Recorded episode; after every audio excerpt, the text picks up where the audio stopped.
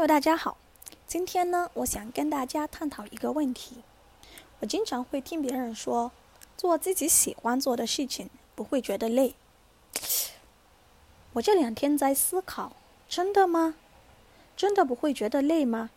我们是真的不累，还是尽管累也会乐在其中，也会乐而不计？毕竟这是我们自己喜欢做的事情。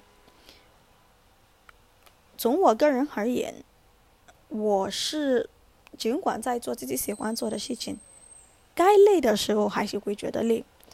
但可能不一样的是，如果我是在做一个我不喜欢做的事情，我对这种累是会觉得心里很不爽的。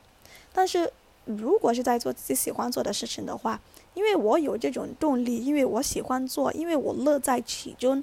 因为我做的时候我很自信，我很开心，我会对这种累是不会有这种抱怨的态度，而是会有，哎，